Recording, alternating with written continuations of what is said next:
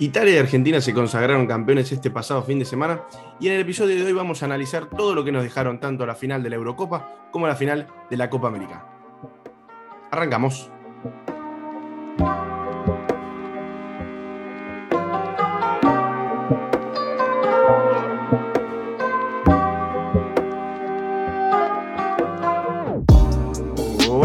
Todos, hola a todas, bienvenidos una vez más al podcast de Lado Fútbol, bienvenidos una nueva semana, bienvenidos a un nuevo episodio, un episodio muy especial porque ya tenemos a los dos campeones tanto de la Copa América como de la Eurocopa, competiciones que veníamos cubriendo desde muy cerca con mi queridísimo Caps, mientras baila y baila y baila sin cesar, sin cesar, al compás de vaya a saber qué canción.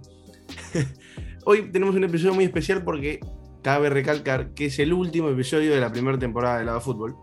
57 episodios eh, cubrieron esta primera temporada de adaptación, de conocimiento entre los, los dos ya confeccionados y con mucha confianza conductores de este programa. Así que para esto y para charlar de lo que pasó el fin de semana y para charlar en este último episodio, voy a presentar a mi queridísimo amigo arroba Caps Narrador. Andrés, ¿cómo estás? Santi, qué gusto tenerte una vez más para platicar de fútbol, pero sobre todo para cerrar esta primera temporada. Creo que han sido meses de mucho trabajo, de comunicación, de conocernos, reírnos. Creo que hasta el momento no hemos tenido peleas ni hemos sufrido, entonces va, por buen camino este tema del lado fútbol. Por buen lado, hay que decirlo. Exacto. Y tuvimos un fin de semana bastante cargado. ¿eh? Muy buena, muy buena, sí, la verdad que sí. Por mi parte, muy contento. Espero que vos estés muy contento dentro de poco, porque tenemos otra competición que cuando terminaron la Copa América y la Eurocopa, ese mismo día que se dio por finalizada la Eurocopa, arrancó la Copa Oro, así que pronto eh, Andrés, nos va a estar contando a ver el estado actual y, todo lo que se vendrá a partir de esta semana, a partir del día de ayer, día domingo, que arrancó esta competición de CONCACAF. Y bueno, nosotros tuvimos dos finales un partido de tercer y cuarto puesto, viernes Colombia frente a Perú eh, en Copa América, sábado final de Copa América y domingo final de Eurocopa. Y si te parece, Andrés, vamos a arrancar un poco con lo que fue la final de la Eurocopa. Para no fallarle a nadie, hubo tiempo extra, para no fallarle a nadie, hubo penales.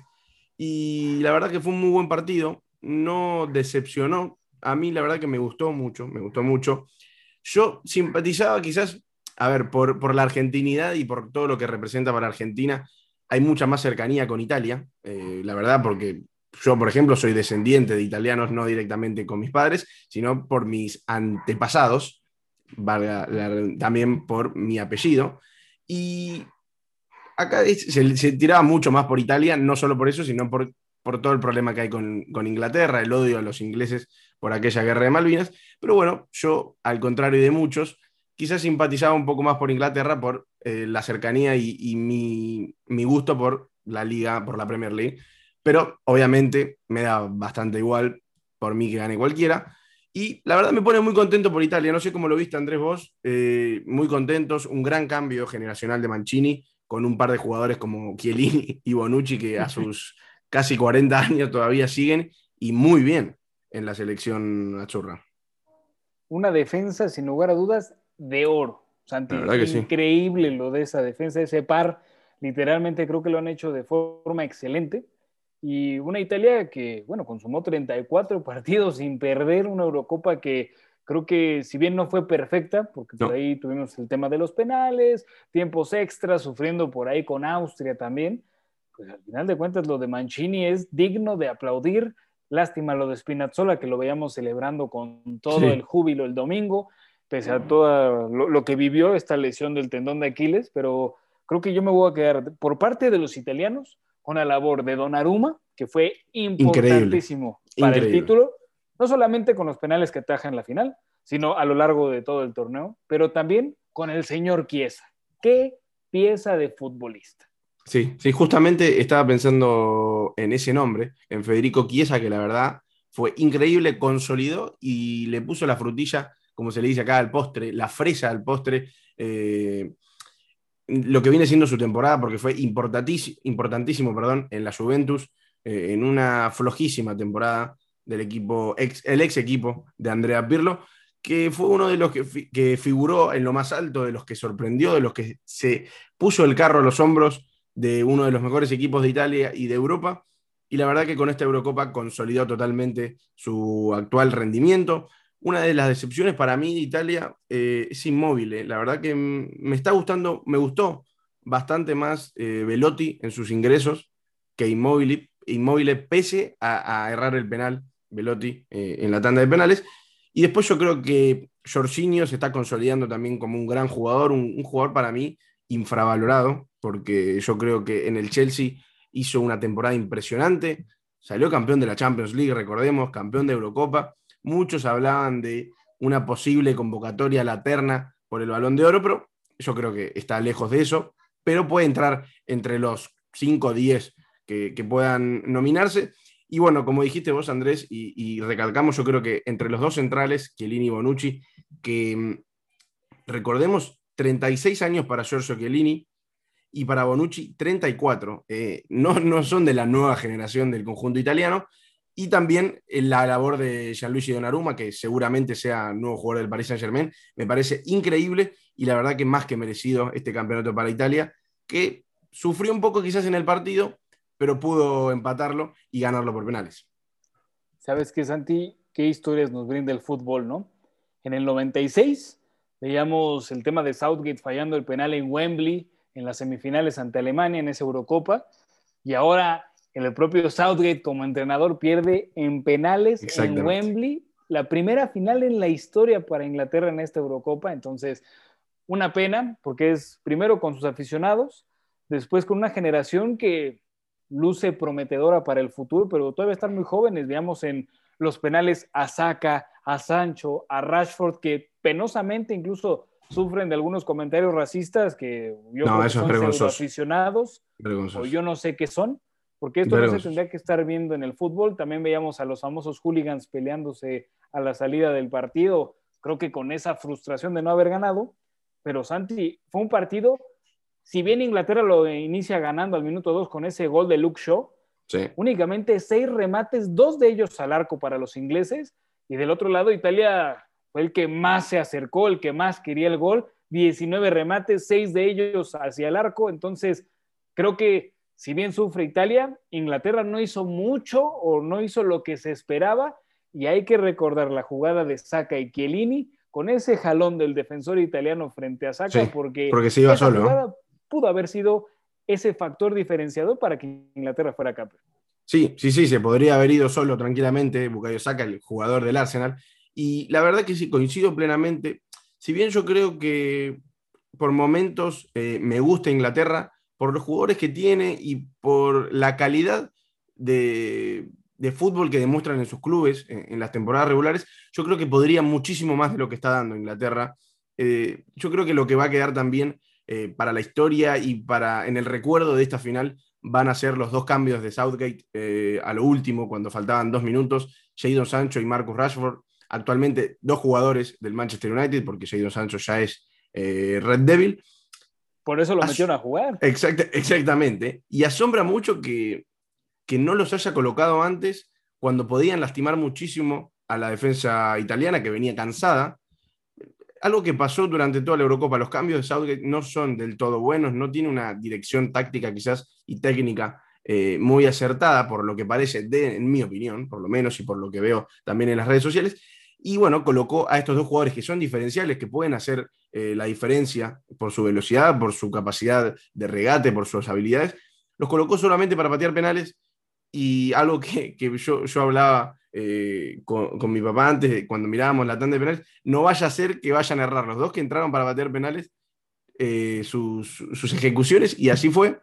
Ucayo saca erró el quinto, Jorginho erró su penal, Andrés, muy raro, el que podía haber definido antes la serie, lo termina errando, grande eh, Pickford atajándolo abajo a su derecha, y se termina quedando Italia después de que el jugador del Arsenal de 18 años, Bukayo Saka, termina errando el penal y como dijiste vos, que tengan que terminar pateando jóvenes inexpertos, quizás, o expertos que en muy poco tiempo, Bukayo Saka lleva, no lleva más de dos temporadas en Premier League, Marcus Rashford tiene 23, 24 años, eh, Sancho 21, si bien Harry Maguire también y Harry Kane fueron los dos primeros en ejecutar y son jugadores con mucha experiencia, pero el resto, teniendo jugadores como Raheem Sterling, que terminó saliendo, eh, Jack Grealish, hubo mucho, mucho, muchas discusiones en las redes sociales justamente por eso.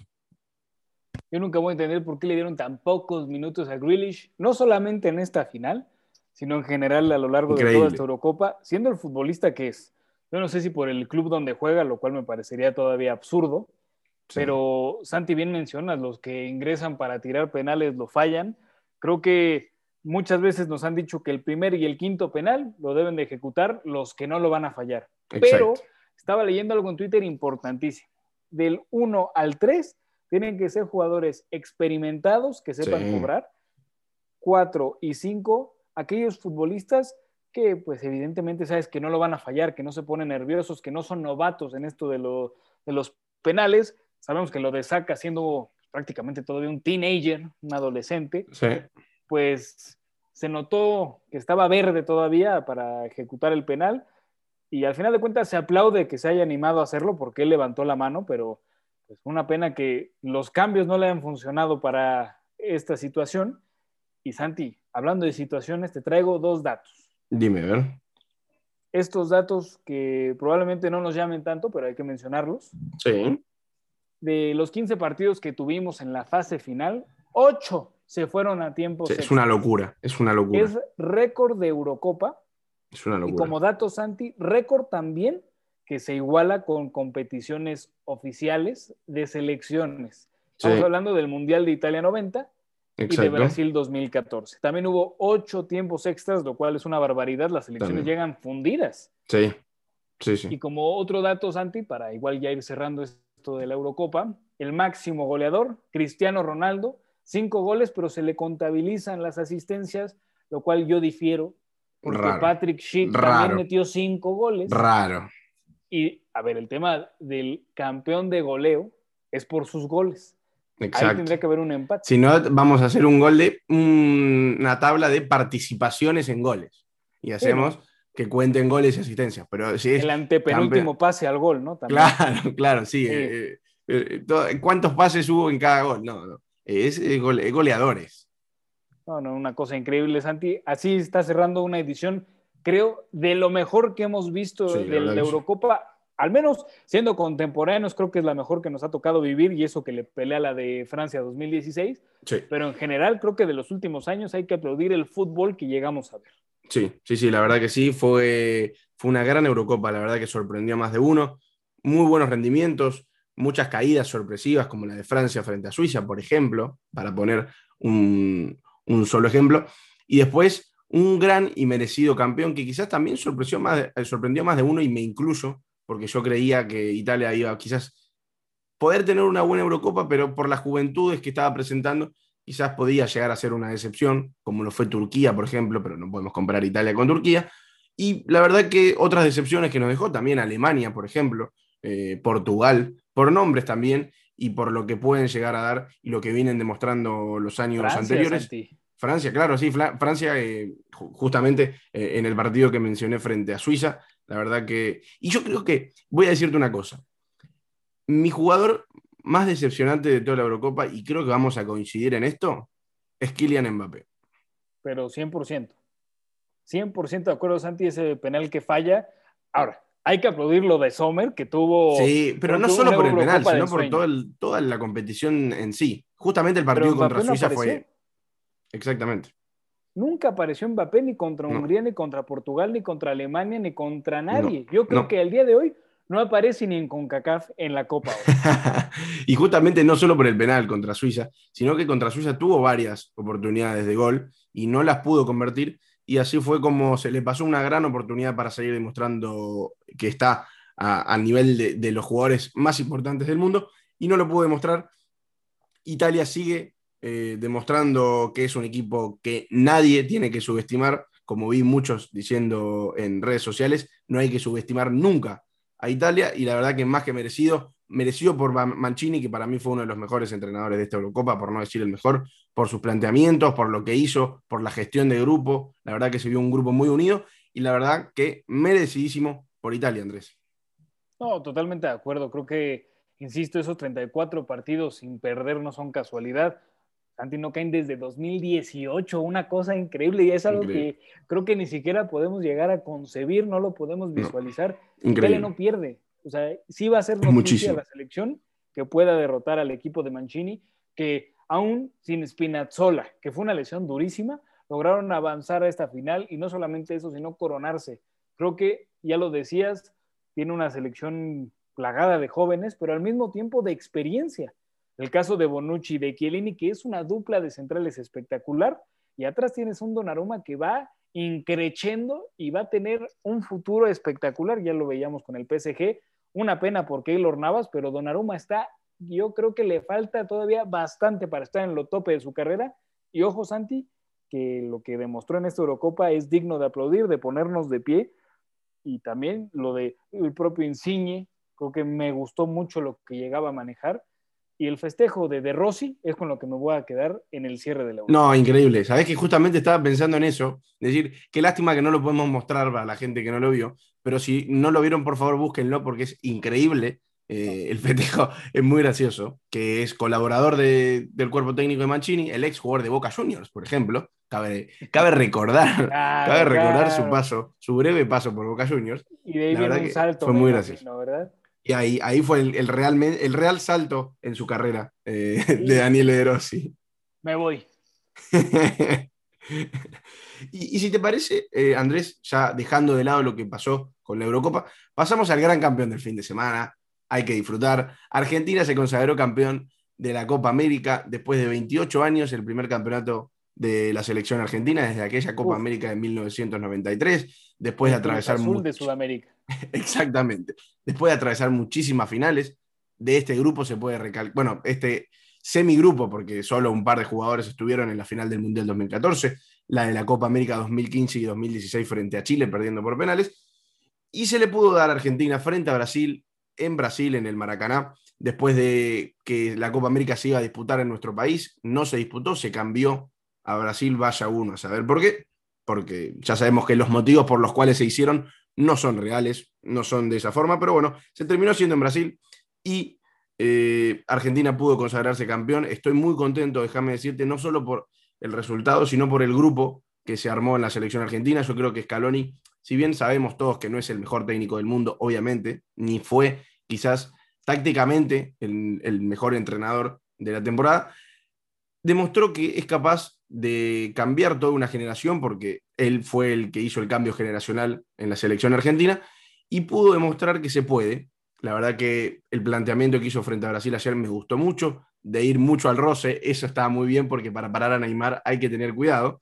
Y se fueron turnando los jugadores para ir pegando un par ahí, ahí abajo, un partido que en el primer tiempo fue muy cortado, pero con un gol de Fideo de María, Andrés, que viene de la generación de Messi, de los más grandes del grupo, pudo darle por fin la victoria a la selección argentina, al igual que en aquella Copa, eh, Juego Olímpico frente a Nigeria en el 2008, picándola por arriba del arquero, dándole la victoria a la selección argentina en lo que fue su Copa América número 15, que lo coloca en la primera colocación en la primera colocación, en la primera posición de los máximos ganadores de Copa América junto a Uruguay con esa cantidad de trofeos.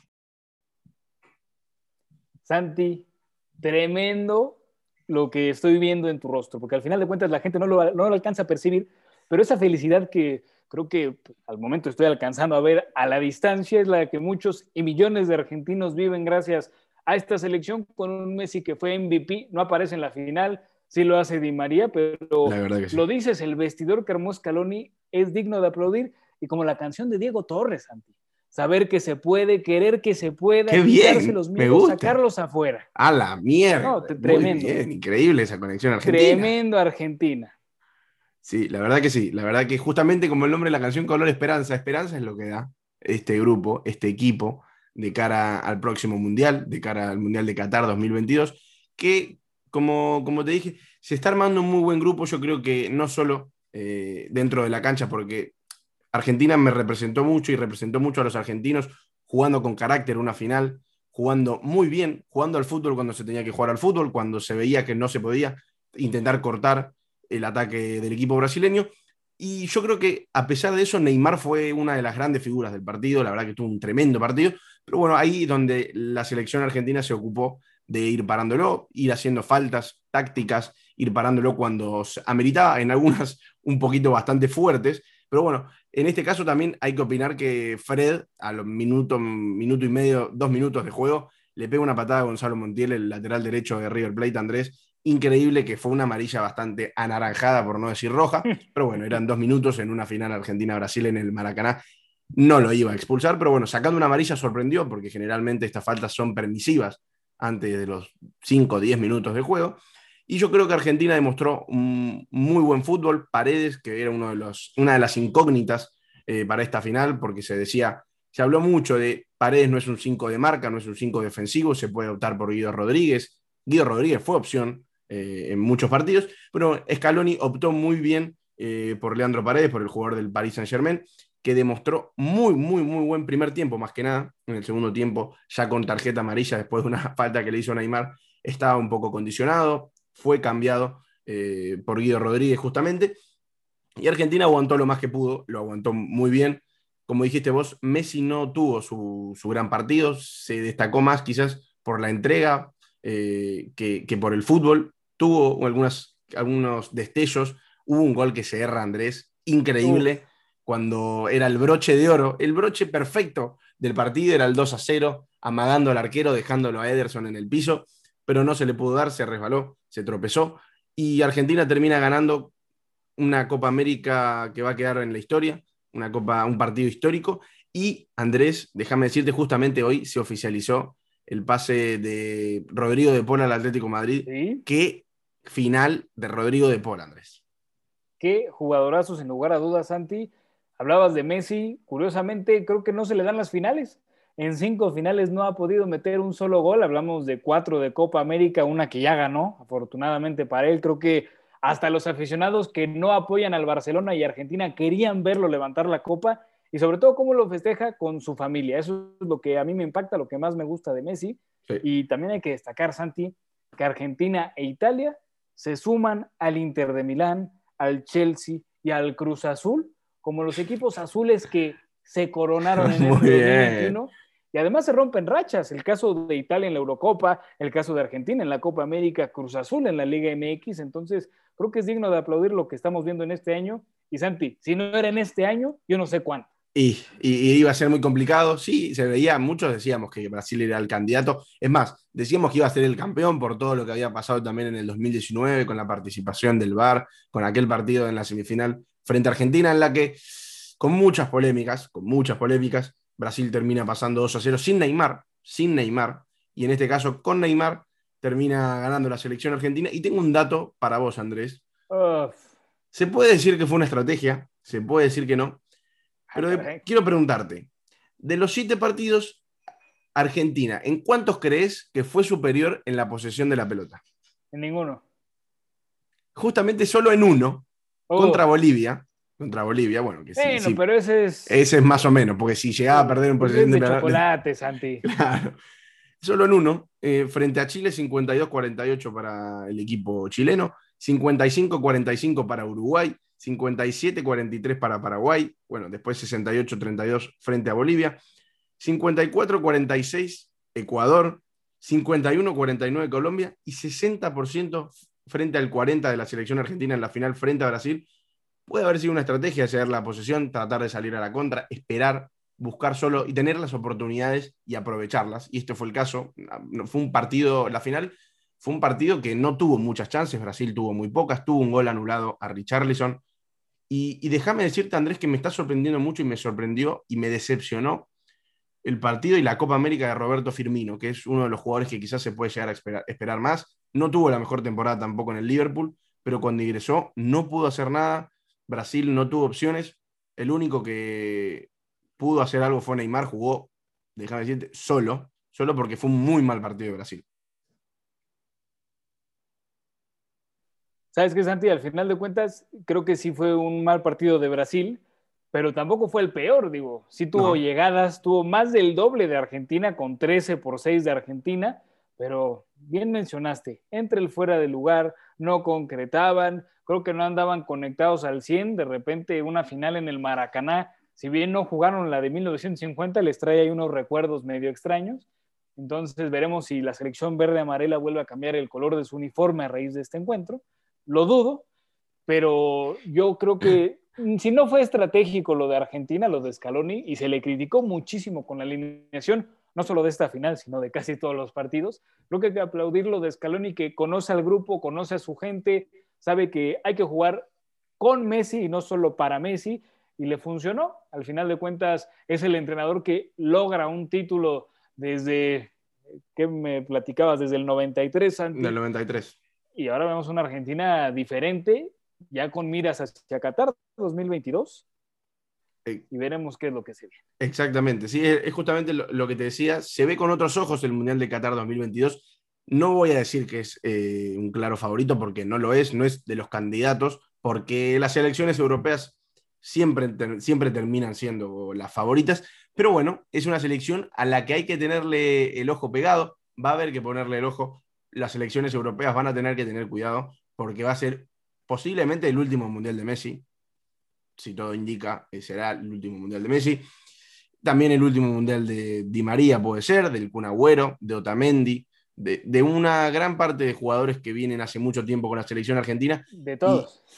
De varios, salvo, bueno, los de la nueva generación, que la verdad, te soy sincero, estuve muy contento, me emocioné bastante por la obtención, tenía muchas ganas de que Messi pueda levantar una copa, obviamente de Argentina también, porque nunca había visto a Argentina campeón, pero de que Messi pueda obtener eh, ese título que tanto quería, por el que tanto se lo criticó, y porque eh, para mí es una tontería que un jugador del calibre de Messi necesite un trofeo para ser aún más grande.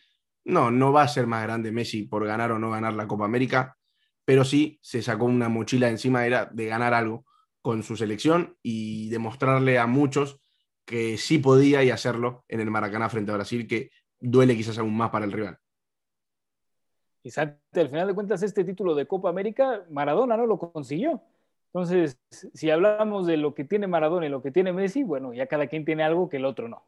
Exactamente, exactamente. Veremos a ver si eh, Messi puede hacerse con el Mundial del año que viene. Ojalá, ojalá. Siento, que, siento que ahí te nos va, Santi. O sea, yo no me imagino. Ahí, me, voy. Ahí, no, no, ahí me voy. Ahí me voy. Ahí no me ven nunca más. Es algo, sería algo increíble. Sería algo increíble. Pero bueno, Andrés, ya repasamos los dos campeones.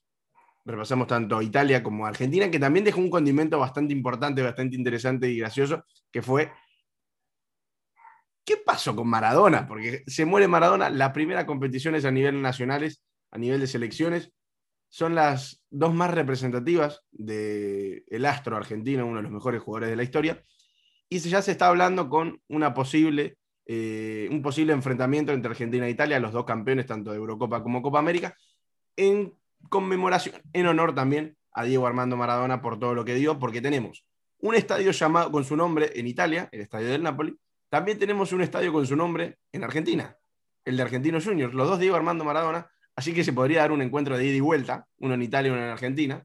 Y, ojalá. Pero está, pero está complicado por tema calendario, se cree que si se hace, se hará en el año entrante, porque en este ya no se va a poder dar. Que lo hagan a ida y vuelta, ante al final de cuentas, que estén en ambos territorios sería espectacular, lo que Diego Armando Maradona hubiera querido, y qué mejor que estas elecciones precisamente, entonces creo que sería un partido bastante atractivo. Exactamente, exactamente. La verdad que me encantaría. Y no sé cómo, quiero tu opinión, porque ya dejamos la Copa América y la Eurocopa de lado, con lo que está pasando en la Copa Oro, porque arrancó este domingo, como lo mencioné al principio, y quiero tu opinión para ir cerrando un poco este episodio. O sea, Colombia y Perú no los tocamos. Un partidazo de lo mejor en Copa América, 3-2 lo gana Colombia al final.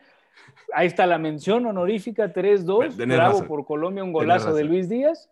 Tener, y mención, honorífica, mención honorífica para Luis Díaz, para la Copa América de Luis Díaz, que actualmente se le revalorizó en, por 5. Eh, la verdad que el jugador colombiano, que estuvo cerca de jugar en River, fue muy pedido por Marcelo Gallardo, no llegó, tuvo una gran temporada con el Porto en la Champions League, fue una de las figuras, junto también a Marchesín, y la verdad que más que merecido eh, esa, esa, Copa América para él. Y tercer puesto para Colombia, yo creo que también merecido. Perú pudo más, pudo haber hecho más, pero la verdad que no le alcanzó. Y pero yo creo que bastante merecido los puestos y las clasificaciones que se dieron en esta Copa América. Totalmente de acuerdo. Digo, al final de cuentas hay que destacar, Colombia ganó solo dos partidos. Sí. Pero sí, bien por Luis Díaz, buen partido para cerrar ese tercer lugar que tristemente no lo tuvimos en la Eurocopa, hubiera sido un partidazo. Sí. Y Santi, la CONCACAF, esta confederación que todos queremos, que todos amamos, la Copa Oro, donde tenemos selecciones como Martinica, la selección de Trinidad y Tobago, Evidentemente, Canadá, México, Estados Unidos no pueden fallar. Exacto. Eh, Curazao ya no está. Sé que tú querías ver a Curazao. Yo quería ver a Curazao, Andrés. el, 50%, el 50% del plantel, de pues, todo el staff técnico, tuvieron COVID, los retacharon. Vámonos para afuera, no juegas la Copa Oro. Entra Guatemala al grupo de México. Qué lástima lo de Curazao, Andrés. Una lástima, hay que decirlo. Al final de cuentas, es una pena también la organización. Era candidato Curazao. Claro. Cuna, cuna de holandeses. Colonia holandesa. Sin dudas era candidato. eh, Santi, también hay que destacar, México ya arrancó su participación precisamente el domingo. El primer encuentro iba a ser El Salvador-Curazao, no se dio, sino México, Trinidad y Tobago abrieron esta Copa Oro con un 0 a 0.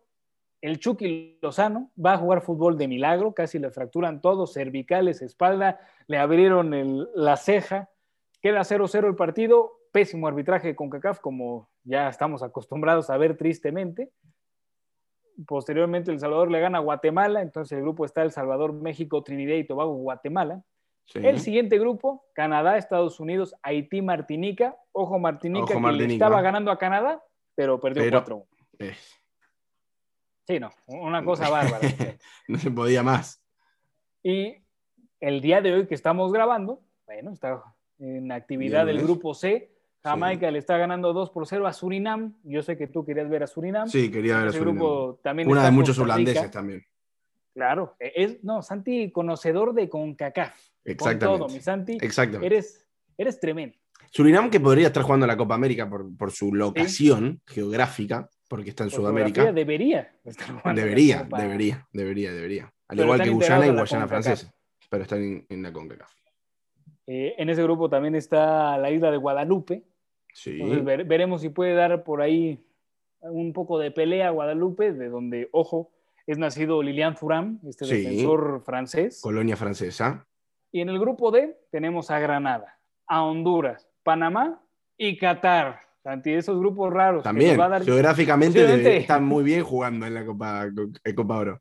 No, no, tremenda esta Copa Oro con invitados de lujo y veremos qué se viene el miércoles México contra Guatemala y Santi, dos cosas tristísimas. Dime. En el partido entre México y Trinidad y Tobago hubo actos de racismo que ya incluso la Federación de Trinidad y Tobago mencionó, ya expuso y están enojados con justa razón. Una pena a los aficionados, insisto, pseudo aficionados que así se comportan en el estadio. Exactamente. Y esos mismos pseudo aficionados gritando, vamos valga la redundancia, el grito homofóbico que ya está censurado por FIFA, por CONCACAF. Eh, eh, ahí tengo un tema, porque lo suspenden el encuentro al minuto 80 y luego al 92, más o menos, cuando el grito estuvo presente desde el minuto 4. Yo no sé cuál es el criterio de CONCACAF, pero el grito mínimo se escuchó 10 veces y hasta el 80 el árbitro decidió hacerle caso. A seguirlo haciendo, sí. Yo creo que si se hubiera suspendido desde el minuto 4 y después en una reiteración y chance de suspender el encuentro más tiempo, ahí la gente hubiera, no sé si entendido, pero por lo menos ya no hubieran gritado. Aceptado, sí, sí. Pero se esperan hasta el minuto 80, ya con la lesión del Chucky Lozano, un fuera de lugar que se señala medio dudoso a México, entonces la gente estaba caliente, ojo, no es justificación, y es una pena que este grito se siga dando, y es por ello que el miércoles está analizando que se juegue sin gente. Sí, vi, vi, estoy al tanto de eso. Y algo que te quería contar y que, me dio mucha impresión fue la lesión de Chucky Lozano. Me dio, la verdad, muchísima impresión. El choque y, esa lesión que, bueno, no sé cómo es que le va a afectar para el futuro. Ojalá que no se agrave, Santi. Al final de cuentas, sí estuvo duro. Fue un duro golpe. El árbitro se tardó una eternidad en ir a revisarlo, en que se atendiera. Pero por lo que vemos, no entró para nada al quirófano, le hicieron ahí una sutura rápida, trae su collarín y de cuatro a seis semanas será el tiempo de recuperación. Bueno, muy bien. Esperemos que, no sea nada, esperemos que, que, pueda recuperarse rápidamente. Ya vi un video de él diciendo que estaba todo bien, que, todo iba encaminado, que había que tener paciencia y nada más. Y, bueno, ¿qué nos depara esta semana? Porque quiero saber cuándo juega México ahora. El miércoles, Santi, tenemos México contra Guatemala, imperdible en la Copa Oro. Imperdible. Santi, regresa a la Liga MX femenil, agradecido con el de arriba este viernes, ya tenemos partidos. El primero de ellos, Querétaro Rayadas, y una jornada que estará plagada de fútbol ya con extranjeras, ojo a ese dato, y yo creo que será un muy buen torneo de apertura 2021. Y por último, Santi, el domingo, campeón de campeones, León contra Cruz Azul, campeón del Guardianes 2020, campeón del Guardianes 2021, en una reedición de la final del 97, ahí nomás te la dejo. Sí, y también otra cosa que vuelve en el día de mañana, es la queridísima y tan ansiada Copa Libertadores de América, Andrés. La Conmebol, Conmebol Libertadores, mañana 19, 15 horas de Argentina, Boca Juniors frente a Atlético Mineiro, Cerro Porteño frente a Fluminense, Sao Paulo frente a Racing Club Partidazo, y el miércoles tendremos Vélez, Sarfield frente al Barcelona de Ecuador, Universidad Católica frente a Palmeiras, River frente a Argentinos Juniors, Cruce Argentino, Defensa y Justicia frente a Flamengo, y el jueves tendremos a Olimpia Internacional de Porto Alegre, la segunda fase, o sea, el partido de vuelta se va a estar disputando la semana que viene. No nos deja descanso el fútbol, Andrés, tendremos mucha, mucha, mucha acción. Y aprovecho para, ya que está por empezar la nueva temporada del fútbol de clubes, cuando ya, ah. Por ejemplo, en, Conmebol y en UEFA ya se terminó eh, lo que viene haciendo la temporada de selecciones. UEFA va a reanudar sus ligas locales, bueno, los, clubes y los países europeos a partir de mitad de agosto, 14 de agosto. Y en Conmebol ya arrancó la Copa Libertadores dentro de poco. También esta, esta próxima semana va a arrancar el fútbol argentino. Y déjame agradecerte, Andrés, por haber estado en esta primera temporada de la fútbol. La segunda se viene con muchísima acción, nuevas caras, nuevos contenidos. Estén atentos, ya les dije. Síganos en nuestro canal de YouTube, síganos en nuestro podcast porque vamos a seguir subiendo contenido acá también. Y esténse atentos porque a partir de la semana que viene se vienen muchas, muchas, muchas novedades. Y agradezco a todos los que nos escucharon desde el primer episodio, a todos los que estuvieron ahí uniéndose cuando pudieron, junto a Andrés también, eh, los que vinieron del territorio mexicano a, hacerse presente acá. Y muchas gracias a vos, Andrés, por hacerte parte de este proyecto y por seguir aportando todo lo que aportás desde el minuto uno. Me siento halagado, Santi, como siempre, un gusto y esténse atentos porque la segunda temporada viene con todo, ya lo dijiste, nuevas caras, nuevo contenido y sin lugar a dudas van a seguir las emociones. La verdad que sí, la verdad que sí, como dije, esténse atentos, muchas gracias a todos los que nos escuchan, muchas gracias Andrés, como dijo nuevamente y repito, esténse atentos porque van a haber muchas novedades y así despedimos el último episodio de esta primera temporada de Lado Fútbol. 57 episodios para que escuchen todos los que quieran. Se vienen caras nuevas, se viene nuevo contenido, nuevo tipo de contenido. Así que lo único que digo es gracias. Gracias a todos. Espero que les haya gustado este episodio. Espero que les haya gustado esta primera temporada de Lado Fútbol. Y nos vemos la próxima. Chau, chau.